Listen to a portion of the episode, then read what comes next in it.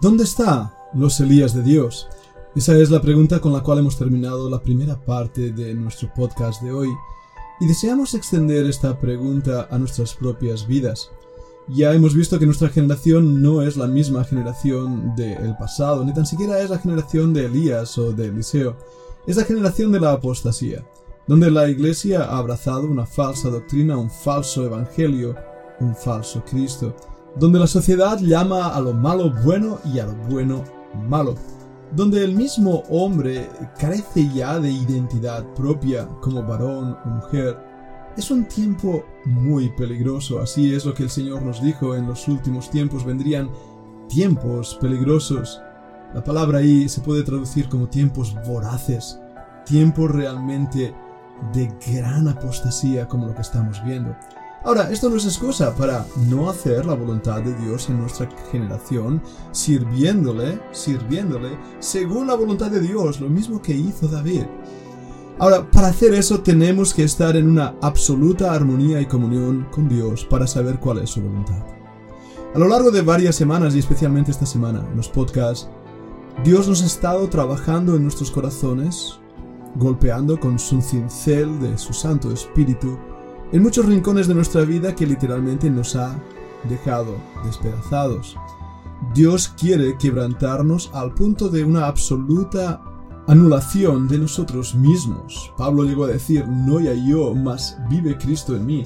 Y hablando de Juan el Bautista, recordad sus palabras, cuando él dijo es necesario que él crezca y yo mengüe. Menguar al punto de la absoluta desaparición. Esa es la meta del cristiano. No ya yo, mas vive Cristo en mí. Hermanos, esa es la meta, y sin embargo es lo que más nos cuesta y estamos dispuestos a dar cualquier tipo de excusa para que esto no acontezca. Y una de las excusas puede ser justo la espiritualidad falsa o la religiosidad. Está bien, a lo largo de esta semana el Señor nos ha quebrantado a más de uno, empezando por mí como pastor Pensé que ya había llegado a un lugar donde aparentemente ya tenía cierta disciplina espiritual, conocimiento de las escrituras, o pensaba que mi andar con el Señor no estaba tan mal. Pero sabes una cosa, empezando con el pastor que os habla, Dios ha tenido que dinamitar y romper muchos esquemas en mi vida, quebrantarme, haciéndome ver lo que realmente soy y cuán necesitado estoy de su comunión, de vivir una vida en el poder del Espíritu y no en el poder de la carne y llorado, he clamado a Dios.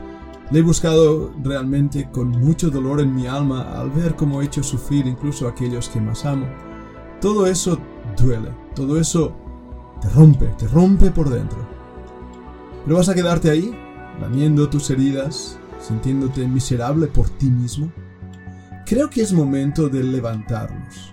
Creo que es momento de tomar nuestra armadura y decir está bien, no hay poder en mí, no hay ninguna gloria en mí.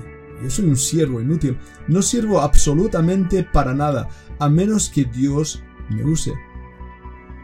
Pero voy a ponerme en pie, porque he sido llamado en este momento, en el tiempo más difícil de la historia de la humanidad, el tiempo donde Cristo puede venir hoy mismo. Y cuando Él venga, necesito estar velando, es un término militar. Militarmente se llama la palabra imaginaria Imaginaria es ese tiempo donde el soldado está guardando en la noche sin dormir, desde una trinchera en el campo de batalla a un torreón en un fuerte. Estamos velando en oración, estamos velando porque nuestro Señor viene y viene pronto, viene muy pronto, lo estamos viendo alrededor nuestro con todo lo que está pasando. Entonces es momento de despertar, no es momento de estar quebrado y humillado y es momento de ceñirnos, levantarnos, y para eso necesitamos hacer la voluntad de Dios. Hermano que me escuchas, hermana que me escuchas, tenemos que ver esa gran realidad que Dios quiere trabajar en nuestro corazón como lo hizo en el corazón de David. Sí, el profeta, el profeta que tuvo que ser quebrantado porque Natán puso su dedo en la nariz de ese opuesto rey y le dijo, tú eres ese hombre. Y sí, nosotros somos ese hombre, ese hombre que ha roto la ley, que hemos sido egoístas, que hemos sido totalmente centrados en nosotros mismos, que nos hemos creído ser no sé qué, el orgullo, y miramos alrededor y identificamos en otros el pecado que nosotros mismos cometemos. Y somos realmente inmisericordes hacia aquellos que caen a nuestro alrededor y no nos damos cuenta que nosotros fallamos también. Debemos, por lo tanto, caer a los pies del Señor y pedir su misericordia. El Salmo 51 clamó David, crea en mí, oh Dios, un corazón limpio y renueva un espíritu recto dentro de mí. Estoy leyendo el Salmo 51, en el versículo 9 dice, Esconde tu rostro de mis pecados, borra todas mis maldades. Versículo 11, No me eches de delante de ti, no quites de mí tu Santo Espíritu. Vuélveme el gozo de tu salvación, y espíritu noble me sustente. Y mira cuál es la conclusión de esto en el versículo 13. Entonces enseñaré a los transgresores tus caminos, y los pecadores se convertirán a ti. ¿Sabes una cosa? Es un día glorioso cuando somos quebrantados. Versículo 15. Señor, abre mis labios y publicará en mi boca tu alabanza. Versículo 17. Los sacrificios de Dios son el espíritu quebrantado, al corazón contrito y humillado, no despreciarás tú, oh Dios.